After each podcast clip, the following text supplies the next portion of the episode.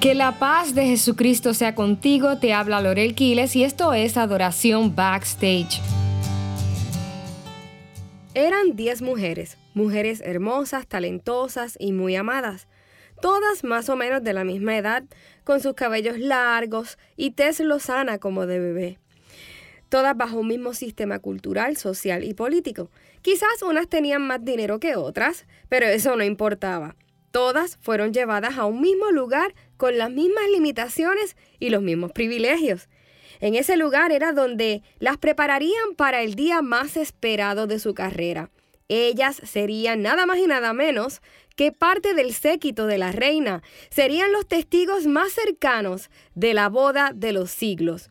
Mientras hablaban de su infancia y hasta hacían chistes respecto al susto que pasaron ese día en que les llegó su ciclo menstrual, contaban con personal que les acicalaban el cabello, otros les arreglaban las uñas, de la misma manera contaban con servidores que les llevaban sus comidas y meriendas y también eh, pautaban las horas de ensayo y preparación personal. Uno de los detalles más tremendos era que al entrar a cada una se les entregaba una lámpara con aceite que debían cuidar. Esa lámpara debe estar encendida en todo momento, porque este lugar es enorme. Aquí las noches pueden ser muy oscuras y necesitamos que cada una esté en su lugar y visiblemente reconocible cuando el novio regrese. Si yo fuese a hacer un dibujo de estas doncellas, quizás las haría a todas iguales. El famoso triangulito con la carita redonda arriba y los palitos como manos y pies. Hermanos, mis habilidades artísticas en cuanto a la pintura llega hasta ahí, nada que ver. Pero lo interesante no es que se parecieran físicamente, o quizás vistieran más o menos de la misma manera, o que fueran de la misma edad. Tampoco era que todas tuviesen lámparas con aceite. Lo interesante es que todas estaban siendo preparadas para esperar un mismo evento y en el proceso todas se durmieron. Sí, Dice la Biblia que efectivamente la noche oscura cayó y de repente todas cabecearon y se durmieron. Y quise traerles esta parábola que se encuentra en Mateo 25 de esta manera porque por lo general cuando leemos el pasaje tenemos en la mente a dos grupos de vírgenes, de mujeres, cinco necias y cinco sabias. Pero si lo analizamos sin esa salvedad que Jesús nos hace, nos daremos cuenta de cuán parecidas eran todas. De hecho, eran prácticamente idénticas. Y esto es precisamente, amados hermanos, lo que hace de esta parábola una muy interesante y hasta alarmante en cierto sentido. Quizás si Jesús me preguntase, Lorel, ¿quién de estas muchachas te parece la más necia del grupo? Yo quizás le hubiese dicho, pues aquella que se tarda más en aprenderse a tomar el té o la que no acaba de aprenderse la letra del himno que va a cantar en la ceremonia o no sabe colocar su voz al cantar. A lo mejor otra persona diría, pues la más necia es aquella que no sabe bailar. Otro quizás diría, pues la más necia es aquella que no sabe incorporarse. Por lo tanto, admitiríamos como sabias a aquellas que supieran hacer todas estas cosas a la perfección, ¿cierto? Sin embargo, me parece tan curioso que la sabiduría, y la necedad no estuviesen en ninguna de estas cosas. ¿Lo puedes creer? Al final de la parábola, la sabiduría y la necedad radicaban en el estado de la lámpara que tenían desde el principio. Y usted quizás podría decirme, ay Lorel, pero pero no es para tanto.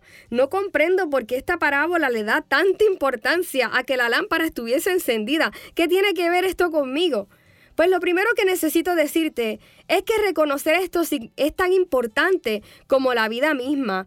Eh, como tu salvación o, como perdición. Hay personas que piensan que esta parábola no tiene nada que ver con juicio final, ni nada que, ni nada que ver con esto de que perderse o salvarse. No, sin embargo, quiero referirme a la manera en que Jesús comienza a contarla. Miren lo que dice este primer versículo de Mateo 25.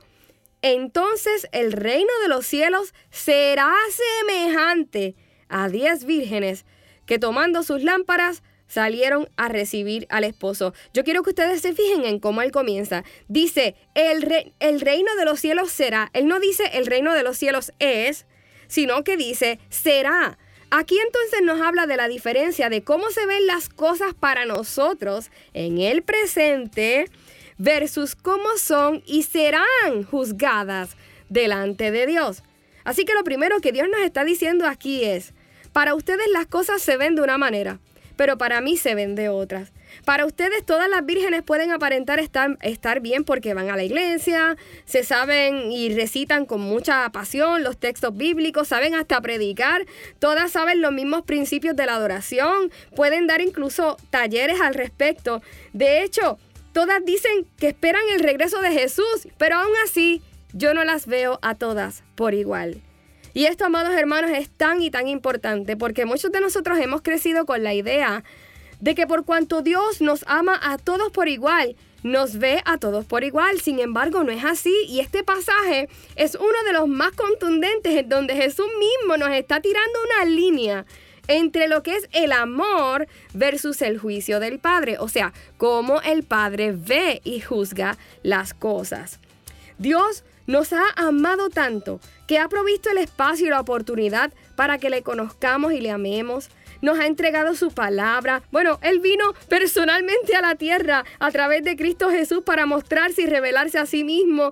Nos ha enviado maestros, predicadores, pastores. Ha abierto foros públicos, redes sociales para que su palabra sea anunciada. De hecho, envió a su espíritu para que caminando nosotros con Él logremos conocerlo más allá de lo que otros puedan decirnos. Sin embargo, hay unos que pese a todo esto se quedan con el mismo aceite que se les dio desde el principio. ¿Y qué significa esto? ¿Qué implica que unas hicieron provisión de aceite y otras no? Pues yo siempre doy el ejemplo de cuando yo era más jovencita y ministraba en mi país, Puerto Rico.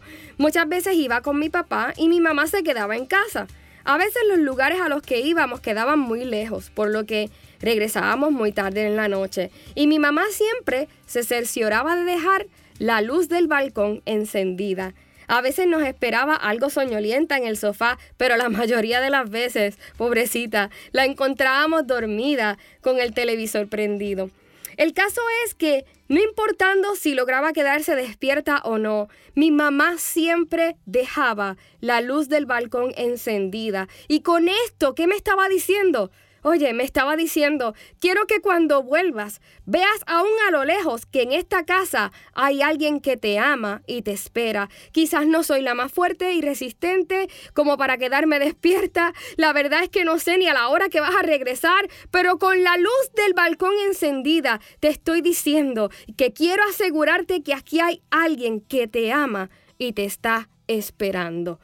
Sí, Todas estas mujeres tenían una lámpara, una lámpara con fuego en ese momento y todas quizás eh, se sentían bien con eso, pero otras no se conformaron. Para unas era una simple herramienta, pero para otras era el valor que le estaban dando al regreso del novio. Para cinco de ellas lo que aprendían y tenían que hacer era suficiente pero para las otras, todo lo que hacían y, mantener esta lámpara encendida estaba ligado a lo que en verdad les importaba, a lo que en verdad anhelaban, a lo que en verdad amaban, y era estar con Él. Y hoy yo quiero preguntarte, fuera del rigor de lo aprendido, de las capacitaciones, si vas a la iglesia o no, si tus papás son pastores o no, si tú eres ministro o no, independientemente de esto, ¿lo esperas? hallará fe y amor en ti cuando Él regrese.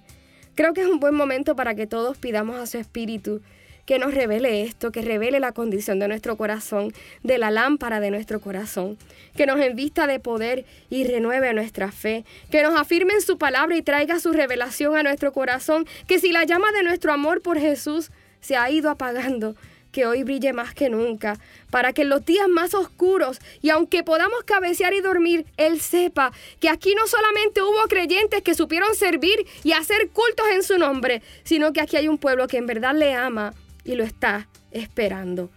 Padre, Delante de ti estamos, cada uno con nuestras lámparas, con nuestra vida, con esta vida que nos entregaste.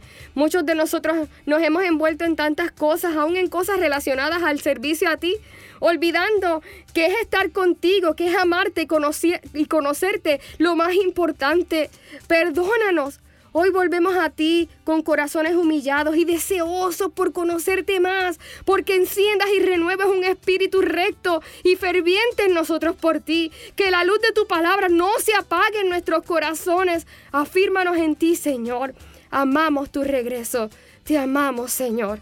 En el nombre de Jesús. Amén. Te ha hablado Lorel Quiles y yo te espero en la próxima edición de Adoración Backstage.